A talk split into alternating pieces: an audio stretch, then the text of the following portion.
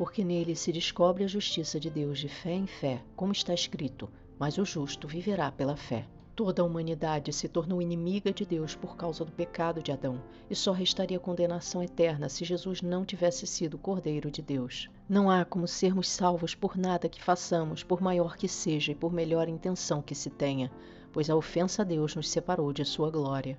A única maneira é crer em Jesus como nosso Salvador. Os que são chamados por Deus passam a crer em Jesus e se tornam filhos de Deus por adoção, e a ira que estava sobre os crentes já não existe mais. E como é maravilhoso sabermos que o próprio Deus executa toda a obra de justificação. Crer em Cristo como nosso único e suficiente Salvador torna o impossível possível, o impagável pago, a inimizade contra Deus em amizade e a morte eterna em vida eterna. Pois sendo justificados pela justiça que somente há em Cristo, vivemos não pelo que vemos em nós nós, pobres pecadores, e sim pela fé.